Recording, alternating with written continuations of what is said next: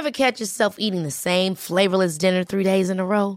Dreaming of something better? Well, HelloFresh is your guilt-free dream come true, baby. It's me, Kiki Palmer.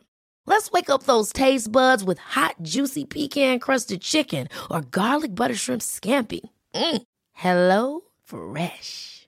Stop dreaming of all the delicious possibilities and dig in at HelloFresh.com. Let's get this dinner party started.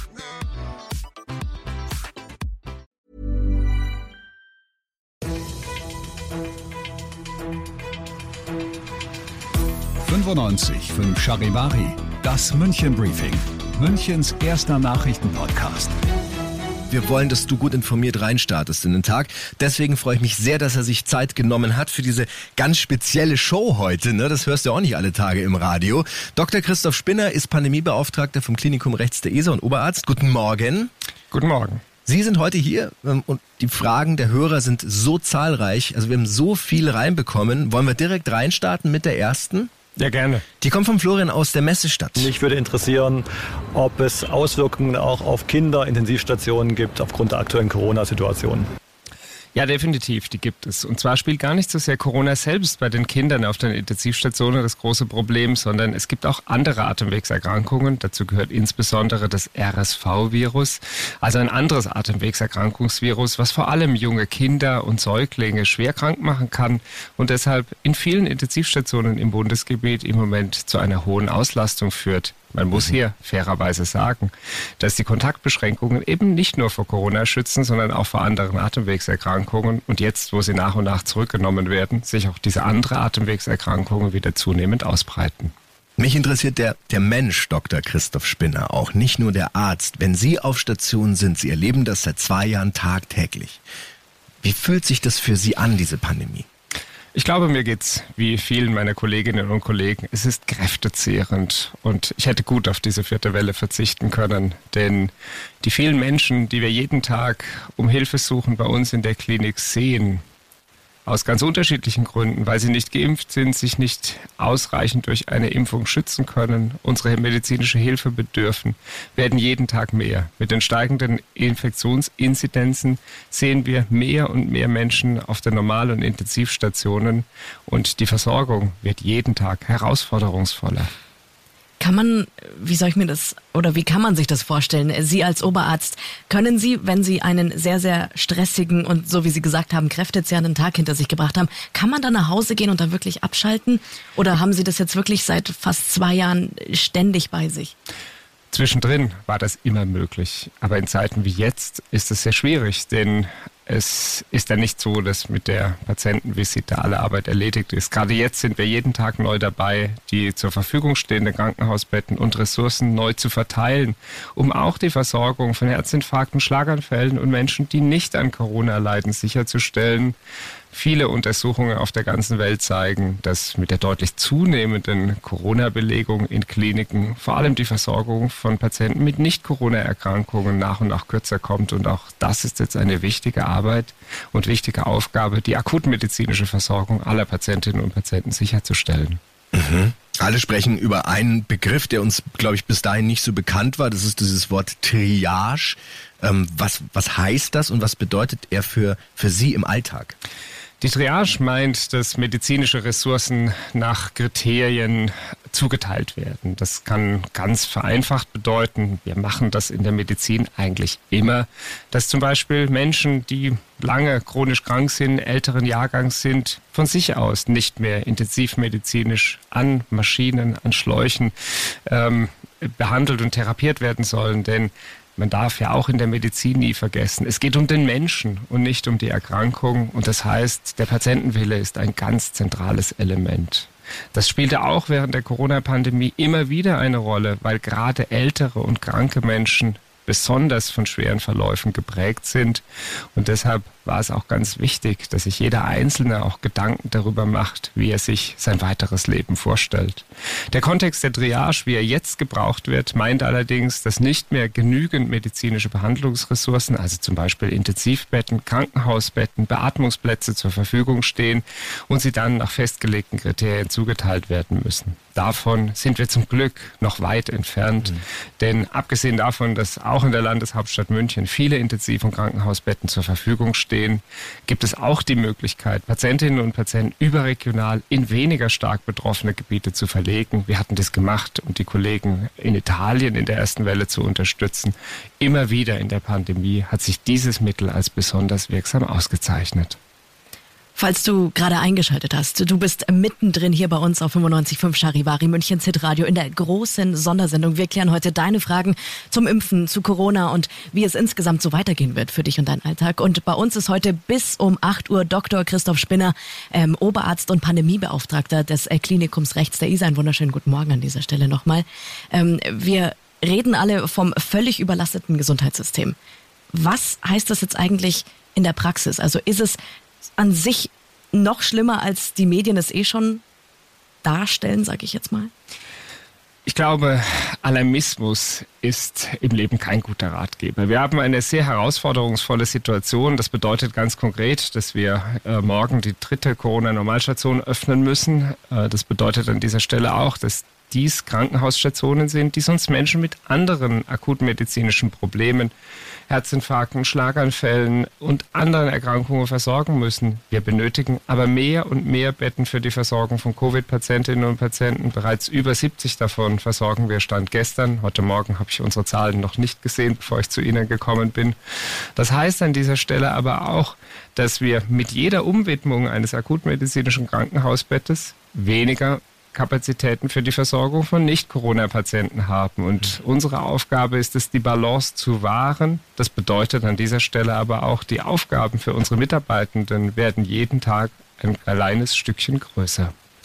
Hörerfrage von Anna aus Schwabing, äh, gestern am Marienplatz eingefragt. Jetzt für Sie? Hallo, hier ist die Anna aus Schwabing. Ich hätte die Frage, warum manche Berufsgruppen wie zum Beispiel Pflegekräfte eine Impfpflicht äh, aufgedrückt äh, wird, äh, sozusagen, obwohl die Personengruppen eher sich besser mit Hygiene und den Folgen von Corona auskennen. Ich finde, das fördert so viel Unmut in dieser Berufsgruppe, die eh schon sehr am ähm, Kämpfen ist. Und dementsprechend ist meine Frage, wäre es nicht besser, eine Impfpflicht für alle und nicht für gewisse Berufsgruppen zu stellen? Mhm, das ist eine spannende Frage, weil das immer wieder heiß diskutiert wird. Ne? Ja, sehr gute Frage, auch aus meiner Sicht, aber infektiologisch und medizinisch völlig unzweifelhaft. Impfungen sind die wirksamste Schutzmaßnahme, die wir gegen sogenannte impfpräventable, also durch Impfung vermeidbare Erkrankungen haben. Und gerade bei Corona wissen wir heute auch, dass die Impfungen nicht nur schwere Verläufe mit weit über 80, 90 Prozent verhindern können, sondern sie verhindern gerade auch die Übertragung und alleine auch die Verhinderung einer Erkrankung, ja einer mehrwöchigen Atemwegserkrankung, ist aus meiner Sicht ein ganz veritables Impfpräventionsziel. Mhm. Natürlich wäre es sinnvoll, alle Menschen zu impfen. Ob sich eine Impfpflicht daraus gesellschaftlich durchsetzen lässt, muss tatsächlich die Politik diskutieren. Medizinisch unzweifelhaft sinnvoll. Aber zur Frage der Hörerin ist aus meiner Sicht auch klar, wir sprechen ja nicht über die Impfpflicht von Pflegenden, sondern wenn über die Impfpflicht medizinischen Personals. Das muss natürlich alle Berufsgruppen betreffen, denn das Virus nimmt darauf keine Rücksicht. Mhm. Aber jetzt, mal, gleich mal beim Impfen, oder? Ja. Weil eine Sache ja gerade, so ein Wort auch wieder, was neu aufgeploppt ist seit, seit ein paar Tagen, ist ja das Thema Boostern. Ne? Da haben wir ja auch viel, viel berichtet. Und auch dazu haben wir eine Frage. Hi, ich bin die Verena, ich komme aus Landau und mich würde interessieren, warum die Boosterimpfung so wichtig ist. Eine wirklich sehr, sehr gute Frage, mit der ich mich auch viel beschäftigt hatte in den letzten Wochen. Denn wenn wir uns vor acht Wochen getroffen hätten, wäre ich mir noch nicht so sicher gewesen, wie dringend notwendig der Booster tatsächlich ist. Heute zeigen alle Studien ganz klar, dass insbesondere etwa ein halbes Jahr nach der Impfung oder anders ausgedrückt, also nach der Impfung nimmt der Impfschutz kontinuierlich ab. Das ist auch erwartbar, ist bei vielen Erkrankungen so. Aber schon nach einem halben Jahr besteht eben kein ausreichender Impfschutz mehr, beispielsweise nach moderner Moderna nimmt der Impfschutz auf um 60 Prozent, bei BioNTech auf unter 50 Prozent und bei Jedox, also der Vaxzeria AstraZeneca-Impfung, sogar auf einen nicht mehr wirksamen Bereich ab. Und deshalb kommt dieser Boosterimpfung eine so große Bedeutung zu. Die Boosterung führt dann nicht nur zu 95 Prozent zusätzlichem Schutz, also reduziert die Wahrscheinlichkeit einer Infektion, symptomatischen Erkrankung oder auch Krankenhausaufnahme über den Faktor 10 und ist damit besonders für ältere und chronisch kranke Menschen ganz entscheidend, sondern viele Kolleginnen und Kollegen gehen auch davon aus, dass die Boosterung nach einem halben Jahr möglicherweise erst den Abschluss der Grundimpfung darstellt, denn diese späte Boosterung nach einem halben Jahr machen wir eigentlich bei vielen Erkrankungen. Mhm. Jetzt haben Sie gesagt, halbes Jahr. Warte ich dann wirklich, weil jetzt gefühlt jeder einen Termin haben möchte, warte ich wirklich diese sechs Monate ab oder raten Sie schon nach fünf Monaten zu dieser Zweitimpfung? Ja, Medizin, Theorie und Praxis oder Wissenschaft sind da immer unterschiedliche Dinge. Ganz klar ist, die Studiendaten weisen darauf hin, dass mit jeder weiteren Woche der Impfschutz etwas abnimmt. Mhm. Es ist auch nicht so, dass nach einem halben Jahr kein Schutz mehr besteht. Im Gegenteil, ein gewisser Schutz vor schweren Verläufen besteht weiter. Aber die aktuellen Empfehlungen der Ständigen Impfkommission sind ganz praxistauglich aus meiner Sicht. Etwa fünf Monate nach Grundimmunisierung mit der einzigen Ausnahme der Johnson Johnson Impfung, dort bereits nach vier Wochen okay. kann geboostert werden. Das führen jetzt Hausärztinnen und Hausärzte, Mediziner und Mediziner oder auch Impfzentren durch. Und die bayerische Staatsregierung hat gerade dafür auch pragmatische Regeln etabliert. Das heißt, Boostern ist in Bayern nach fünf Monaten möglich. Ein ganz großes Thema, wenn es ums Impfen geht, ist ja immer dieses Wort mit N, nämlich Nebenwirkungen. Ja, das ist ja auch ein Argument. Ah, ich weiß noch nicht, ob ich das machen soll. Ich habe Angst vor Nebenwirkungen. Und auch dazu haben wir eine ganz spannende Frage für Sie. Hallo, mein Name ist Simone. Ich komme aus Pasing und meine Frage an den Experten wäre, welche besondere Nebenwirkungen die Boosterimpfung hätte. Danke. Die Antwort ist einfach, keine besonderen. Denn die Studiendaten zeigen ganz eindeutig, dass die Verträglichkeit des Boosterns auf der der Grundimpfung liegt. Bedeutet im Umkehrschluss, natürlich kann es sein, dass Fieber, Allgemeinsymptome, Kopfglieder, Muskelschmerzen ein bis zwei Tage einsetzen. Muss übrigens nicht jeder haben. Wir bezeichnen das als Reaktogenizität, sprich eine Art Reaktion des Immunsystems auf den Körper.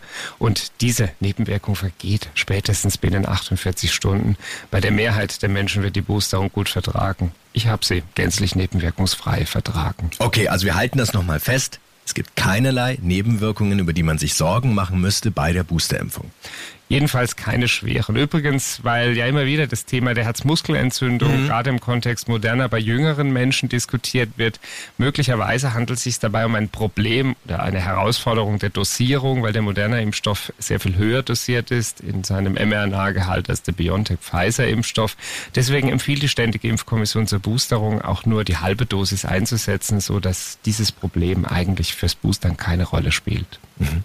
Jetzt haben wir noch eine Frage aus Giesing bekommen, vom Harry genau, um genau zu sein.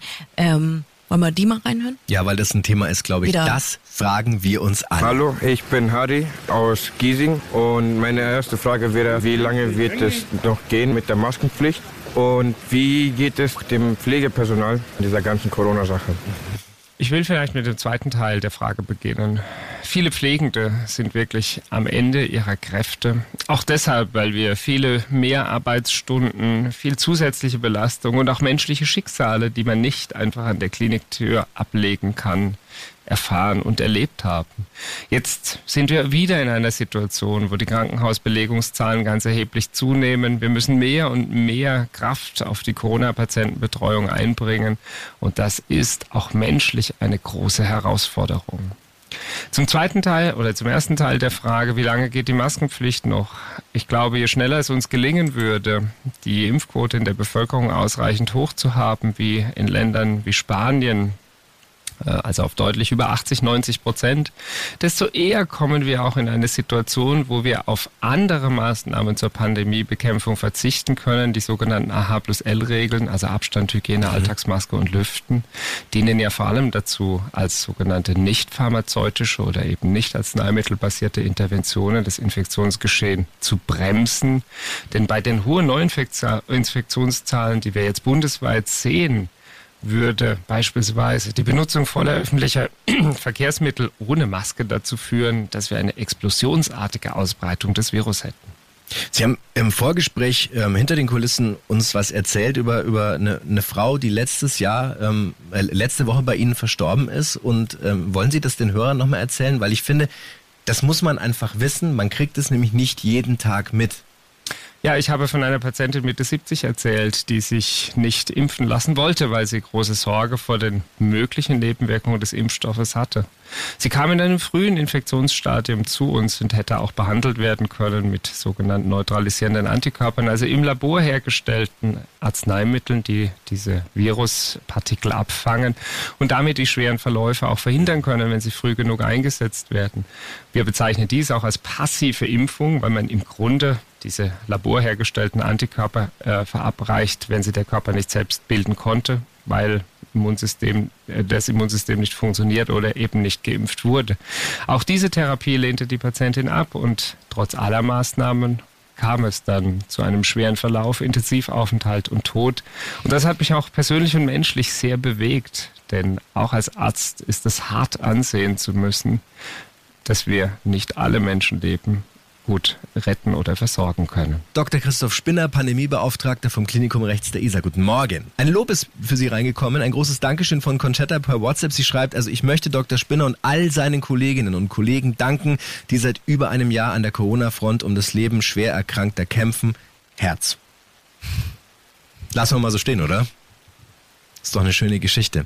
Ähm, aber in dieser halben Stunde wollen wir darüber reden, was ist mit unserem Weihnachtsfest? Wie sieht es an Silvester aus? Wann können wir erwarten, dass der ganze Spuk endlich mal vorbei ist? Und vor allem, wie schaut es an sich mit der Familie aus? Wie schaut es ja. mit den Kids aus? Das ist ein, ein Riesenthema auch bei mir und meiner Frau. Ne? Unser Sohn ist jetzt vier und, und das ist, glaube ich, auch ein Thema, was heiß diskutiert wird.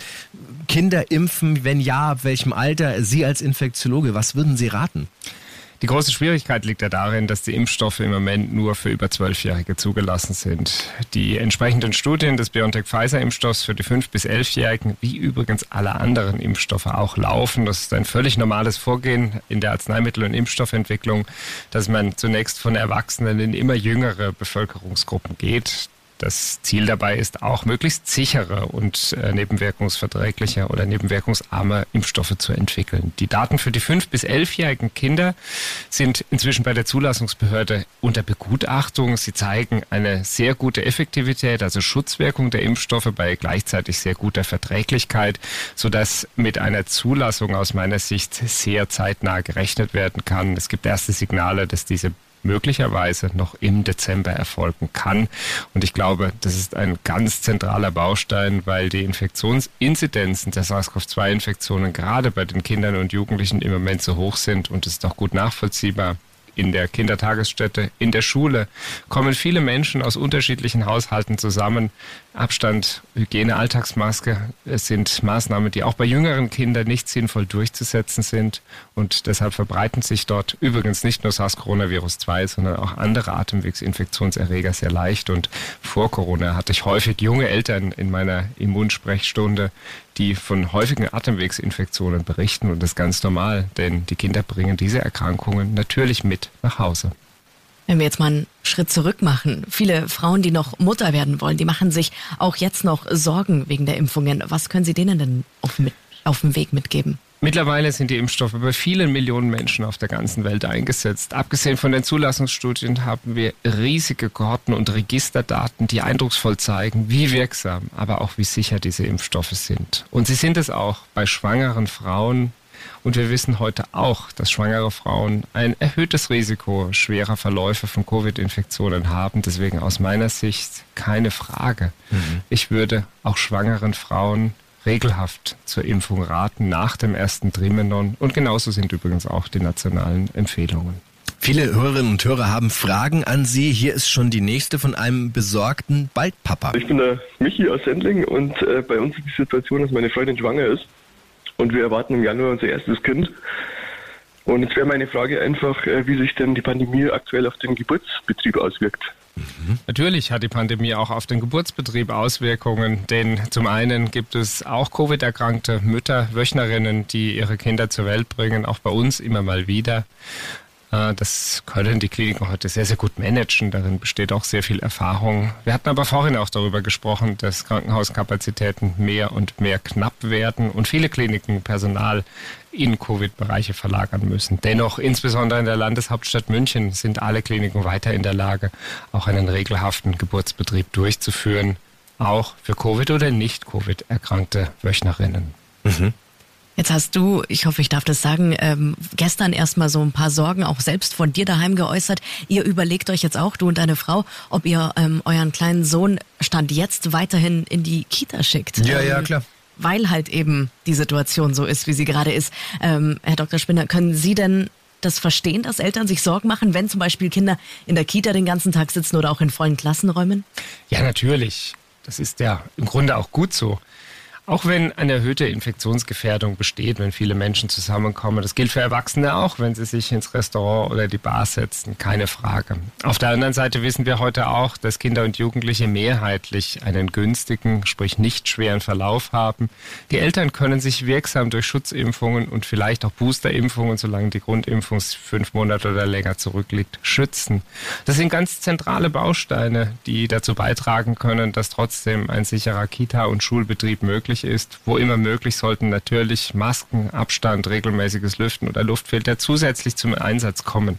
Man muss sich allerdings darüber im Klaren sein, dass mit der sehr infektiösen Delta-Variante ohne all diese Aha- und sonstige Maßnahmen gehen wir davon aus, dass eine Infizierte mindestens sechs bis acht weitere Personen infizieren würde. Dazu führen, dass sich das Virus noch leichter, leichter ausbreitet als die Ursprungsvariante. Ein Thema, das natürlich viele jetzt einen Monat vor Heiligabend beschäftigt, ist das hier. Mohammed aus Bogenhausen. Ähm, mich würde echt interessieren, wie es aussehen wird äh, am Weihnachten oder Silvester, ob man mit der Familie ins Neujahr feiern kann oder so. Das, das würde mich echt interessieren, wie das aussehen würde. Der Blick in die Zukunft fällt auch mir heute noch schwer, weil die Infektionslage sich dauernd verändert. Am 11.11. .11. hatten wir noch unter 100 pro 100.000 Neuinfektionen in der Landeshauptstadt. Am 19., also eine Woche später, waren es über 700. Das äh, Geschehen ist sehr dynamisch und die Reproduktionsrate ist im Moment bundesweit in Bayern, aber auch in München bei deutlich über 1. Das heißt, das Infektionsgeschehen ist, nimmt weiter zu. Bis Weihnachten sind ja noch über vier Wochen. Ja. Also jetzt wirklich vorhersagen zu können, wie sich die Situation entwickelt, ist aus meiner Sicht nicht seriös möglich. Aber man kann heute die Voraussetzungen für ein sicheres Weihnachten mit der Familie schaffen, indem die Möglichkeit zur Impfung wahrgenommen wird, die Möglichkeit zur Boosterung. Und das wird in diesen vier Wochen sicher noch reichen. Denn es gibt ja ein wirksames Schutzmittel gegen Covid-19, die Schutzimpfung. Das vergessen wir gelegentlich bei all diesen Diskussionen. Und hätten wir wie in anderen Ländern eine deutlich höhere Impfquote, würden wir auch sehr viel niedrigere Infektionsinzidenzen sehen. Die Europäische Union hat gestern eine sehr anschauliche grafische Visualisierung veröffentlicht, aus der ganz klar hervorgeht, je mehr Menschen geimpft sind, desto weniger schweres Covid gibt es. Und darum geht es uns ja nicht, die Infektion an sich um jeden Preis zu verhindern, sondern die Überlastung der Gesundheits-, des Gesundheitswesens, der Krankenhäuser zu verhindern. Und hier liegen gerade für uns in Bayern Stand heute erhebliche Herausforderungen. Falls du gerade eingeschaltet hast, äh, du bist mittendrin in der großen Sondersendung. Wir klären deine Fragen zum Thema Impfen, zu Corona, wie es jetzt weitergeht. Noch bis acht zu Gast Dr. Christoph Spinner, Oberarzt und Pandemiebeauftragter vom Klinikum Rechts der ISA. Schön, dass Sie sich in diesen Zeiten Zeit genommen haben für die Hörerinnen und für uns. Eine Frage, die, glaube ich, jeder jetzt gerade hat, ist, Österreich ist im Lockdown obwohl es dort ausgeschlossen war. Bis vor vier Wochen hat jeder in Österreich gesagt, wird es nicht mehr geben. Jetzt ist es dort die Situation. Was ist mit Deutschland? Wird es einen weiteren Lockdown geben? Macht er Sinn aus Ihrer Sicht? Niemand will einen Lockdown. Und der Lockdown ist die Ultimati Ultima Ratio, also die letzte Maßnahme, die genutzt werden kann, um soziale Kontakte zu reduzieren. Ich will es noch einmal sagen, auch heute hat jeder die Möglichkeit, freiwillig Kontakte zu reduzieren, wie wir das in den letzten Wellen gemacht hatten, oder eben noch wichtiger, sich impfen zu lassen und boostern zu lassen, denn dann findet die Infektionsübertragung sehr viel weniger wahrscheinlich statt. Und ich hatte es im ersten Teil der Sendung schon gesagt, 95-prozentige Risikoreduktion durch Boosterung. Das wäre genau das, was wir jetzt brauchen. Und deshalb ist es aus meiner Sicht auch mehr als folgerichtig, dass die Boosterimpfungen durch die Politik und die Gesellschaft so massiv unterstützt werden. Viele Ärztinnen und Ärzte samstags und sonntags impfen, um auch vor den Feiertagen noch so viele Menschen wie möglich zu erreichen. Also liebe Hörerinnen und Hörer, wenn Sie noch nicht geimpft sind, sind, Ihre Impfung länger als fünf Monate zurückliegt, dann nehmen Sie die Gelegenheit zur Boosterung wahr. Denn das Impfen ist die einzige Möglichkeit, das Infektionsgeschehen ist wirklich wirksam zu verhindern. Und wenn uns das nicht gelingt, dann wird es ohne kontaktbeschränkende Maßnahmen nicht möglich sein, die Überlastung des Gesundheitswesens zu verhindern. Pandemiebeauftragter Dr. Christoph Spinner ist zu Gast. Normalerweise arbeitet er Tag und Nacht beim Klinikum rechts der ISA. Danke, dass Sie sich Zeit genommen haben. Es ist ja viel, was jetzt gerade auf uns einprasselt. Viele neue Regeln, die für uns gelten. Und Sie helfen uns heute, das einzuordnen und ähm, ja auch gegen die Panikmache in Social Media äh, anzukämpfen. Danke, dass Sie hier sind. Sehr gerne eine WhatsApp reinbekommen, gerade von der Konstanze, die schreibt, boah, super interessante Sendung, habe ich leider den, den einen Teil mit der, mit der Kinderimpfung verpasst, wegen der Kinder. Hm? Ähm, könntet ihr die Show nochmal äh, online stellen zum Nachhören? Hey Konstanze, machen wir natürlich auf charivari.de, findest du dann alle Infos und auch bei Social Media.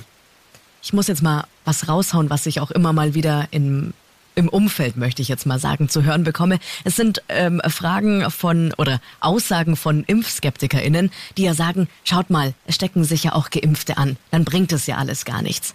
Was können Sie diesen Leuten sagen? Das ist natürlich richtig, dass sich auch Geimpfte anstecken, aber die Wahrscheinlichkeit ist um ein Vielfaches niedriger. Und die Impfungen schützen im Wesentlichen vor schwerem Verlauf. Das ist das Hauptziel. Bieten aber auch Schutz vor Infektionen. Und wir hatten vorhin ja schon davon gesprochen, um das nochmal in Zahlen begreifbar zu machen. Die Boosterimpfung sorgt für 95 Prozent zusätzlichen Schutz. Um einen Blick in unsere Klinik zu geben, drei Viertel aller Menschen, also aller Patientinnen und Patienten in unserem Haus, sind nicht geimpft.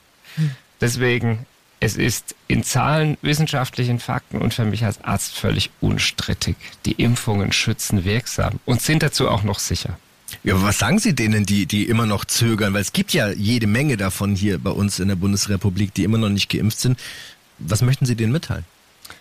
Einige meiner Kollegen hatten die letzten Tage und auch der Bundesgesundheitsminister sehr klar ausgedrückt, es geht ja nicht um die Frage, sich impfen oder nicht impfen zu lassen, sondern es geht um die Frage, die Erkrankung, die Infektion durch Impfung zu verhindern oder nicht. Und so werden wir nach dieser Welle sehr wahrscheinlich über 3G sprechen können, geimpft, genesen oder gestorben.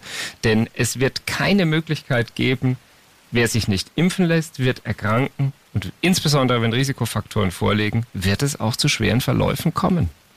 Es gibt inzwischen, also jeden Tag hört man irgendwie mal was Neues. Es gibt so viele Gerüchte, so viele Halbwahrheiten, die man endlich mal wirklich beantworten sollte und end endlich mal aus dem Weg auch schaffen sollte, wenn sie eben nur Halbwahrheiten sind. Ähm, wir haben noch eine Frage ähm, zu einem Inhaltsstoff der Impfung bekommen. Ja, guten Morgen, der Donistro, servus. Ich hätte mal eine Frage an den Experten. Äh, es, wenn man sich da ein bisschen mit befasst, heißt ja auch, dass die Impfungen oder diese Impfstoffe Aluminium in sich haben. Es ist die Frage an den Experten, äh, Aluminium gut für den Körper, Verträglichkeit und ich denke mal, ist auch alles ein bisschen krebsfördernd, wenn das so sein sollte. Also ich bitte mal da vielleicht um eine Antwort von dem Experten. Die gute Sache ist, dass sowohl mRNA als auch Adenovirus-Vektorimpfstoffe kein Aluminium beinhalten. Mhm. Aluminium wird bei einigen Impfstoffen als sogenanntes Adjuvans, also als Wirkstoffverstärker eingesetzt, und zwar ausschließlich bei Totimpfstoffen. Denn Totimpfstoffe beinhalten im Labor hergestellte Eiweißmoleküle, also Erregerbestandteile, die dazu führen sollen, dass unser Immunsystem trainiert wird. Das Problem ist, sie sind häufig so klein, dass das Immunsystem darauf gar nicht reagiert. Deshalb muss man mit Beihilfsstoffen oder Adjuvantien dafür sorgen, dass das Immunsystem diese als fremd erkennt. Dafür wird und wurde unter anderem auch Aluminium eingesetzt eingesetzt. Aber, um es nochmal klar zu sagen, mRNA und Adenovirus-Vektorimpfstoffe sind aluminiumfrei. Mhm. Die Maike hat eine Frage für alle Veranstaltungen in Zukunft. Da ja äh, bekannt ist, dass die Ansteckungsgefahr an der frischen Luft relativ gering ist, ob es da nicht irgendwelche anderen Möglichkeiten geben hätte, wie man das hätte regeln können, um Weihnachtsmärkte oder ähnliche Veranstaltungen auch in der Zukunft ähm, stattfinden lassen zu können. Klar, Möglichkeiten gibt es viele. Entscheidend dafür ist auch das Infektionsgeschehen. Und im Moment sind die Infektionszahlen so hoch, dass auch an der freien Luft wenn man keinen Abstand, der auf Weihnachtsmärkten regelhaft nicht einhaltbar ist, äh, einhalten kann, dann steigt das Infektionsgeschehen weiter an. Und ich glaube, genau darum ging es, das zu verhindern. Aber ich kann es nur immer wieder sagen. Es gibt eine wirksame Möglichkeit, wie wir schneller und zuverlässig zum Ende dieser Pandemie kommen. Das Impfen. Und eine der Herausforderungen liegt eben auch darin, dass wir im Moment nicht nur eine zu niedrige Impf-, sondern auch eine zu niedrige Boosterquote haben. Mhm. Hier ist 95.5 Charivari München Radio und falls du gerade eingeschaltet hast, äh, du bist mittendrin in der großen Sondersendung, die wir heute haben. Wir klären all deine Fragen rund um das Thema Impfen, Corona an sich natürlich und wie es in Zukunft weitergehen wird. Noch bis 8 Uhr ist Dr. Christoph Spinner, Oberarzt und Pandemiebeauftragter im Klinikum Rechts der ISA bei uns.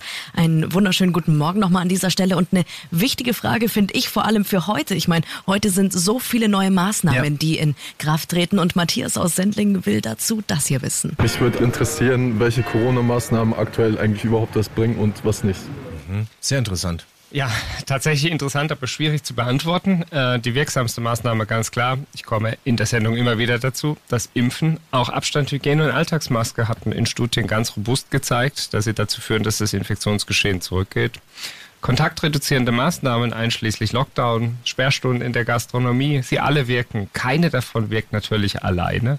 Und die verhältnismäßige Kombination immer wieder neu auszurieren, ist eine schwierige Aufgabe, nicht nur für Wissenschaftlerinnen und Wissenschaftler, sondern natürlich auch für die Politik. Und andere Länder machen es uns inzwischen vor. Die hohe Impfquote führt zu einem viel besser kontrollierbaren Infektionsgeschehen und damit eben auch zur Wiedererlangung der Freiheit und zu einem Stück mehr Corona-freies, Corona-normales Leben. Die Frage hier haben wir uns für ganz zum Schluss aufgehoben. Ich denke, das ist etwas, was wir uns alle schon mehrfach gedacht haben. Ich bin gespannt, was Sie darauf antworten. Hallo, ich bin die Sabine aus der Max-Vorstadt und meine Frage wäre, ähm, da die Pandemie ja sehr lange andauert, ob das nach der vierten Welle zufällig beendet wäre. Danke. Pandemien verlaufen immer in Wellen. Auch bei Corona wird das so sein. Auch nach der vierten Welle wird Corona nicht vollständig verschwinden. Das Virus ist ja eine Zoonose, sprich kommt aus dem Tierreich, hat sich also längst nicht nur im Menschen, sondern auch in zahlreichen Tierarten verbreitet. Und damit gibt es auch immer wieder eine gewisse Rückübertragung. Das Virus wird in Menschen zirkulieren, auch weil es ebenso infektiös ist. Auf der anderen Seite wird es zu einer Art Herdenschutz kommen, sei es durch Impfung oder durch Durchseuchung. Beides wird in jedem Fall stattfinden, in unterschiedlichen Geschwindigkeiten und dafür sorgen, dass Menschen mit Immunschwäche oder solche, die noch nie Kontakt zum Virus hatten, immer mal wieder erkranken werden. Wir hoffen natürlich, dass wir diese vielen Erkrankungsanzahlen durch Impfung dann entsprechend verhindern können. Wir werden also lernen, mit Corona zu leben. Aber den Weg dorthin sicher zu gehen, das sehen wir in der vierten Welle, ist eine Herausforderung der gesamten Gesellschaft und jeder kann ein Stück dazu Beitrag leisten, indem er von der Möglichkeit der Impfung Gebrauch macht.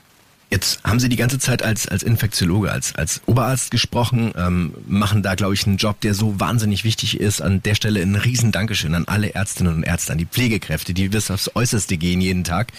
Wie fühlt sich das für Sie an, wenn Sie nachher jetzt wieder ins Krankenhaus fahren? Ich glaube, alles erinnert mich ein wenig an die erste Welle. Die hohen Infektionszahlen, das Wissen, wie wir eigentlich vorgehen könnten, und die hohe Arbeitsbelastung, die viele Kolleginnen und Kollegen übrigens nicht nur direkt in den Krankenhäusern, sondern in allen Unterstützungsbereichen dazu leisten, dass wir diese Patientinnen und Patienten versorgen können, sind eine enorme Herausforderung. Mir ist auch klar, dass Weihnachten, Silvester, die Urlaubszeit für niemanden von uns so sein wird, wie es vor Corona der Fall war. Und deshalb kann ich zum Schluss nur noch einmal eindringlich an unsere Hörerinnen und Hörer appellieren, dass jeder selbst auch einen verantwortlichen Beitrag in der Pandemie leisten kann, indem er sich impfen lässt, indem er sinnvoll Kontakte reduziert, wo immer möglich, indem er vielleicht auch vor größeren Veranstaltungen zusätzlich Gebrauch von Testungen macht um seinen Beitrag zur Pandemiekontrolle zu leisten. Denn bitte vergessen Sie nicht, es gibt auch noch andere akute Erkrankungen neben Corona und auch diesen Menschen, Patientinnen und Patienten, wollen und müssen wir weiter medizinisch zur Verfügung stehen. Boah, das ähm, war das große Spezial hier auf 95.5 Charivari.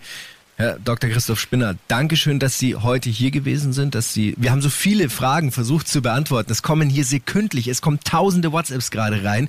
Ähm, wir haben natürlich nicht alle geschafft, aber ich denke, wir haben die wichtigsten Dinge besprochen und übrig bleibt, dass wir ähm, am besten alle noch besser aufeinander achten und Rücksicht nehmen müssen. Ich danke Ihnen. Bleiben Sie alle gesund. Danke, dass Sie sich die Zeit genommen haben und äh, danke, dass Sie diesen großartigen Job auch auf sich nehmen und eben noch mal mehr auf äh, ja, uns Münchner und Münchnerinnen aufpassen. Ich danke Ihnen. 95 5 Charivari, das München Briefing. Diesen Podcast jetzt abonnieren bei Spotify, iTunes, Alexa und charivari.de. Für das tägliche München Update zum Feierabend. Ohne Stress, jeden Tag auf euer Handy.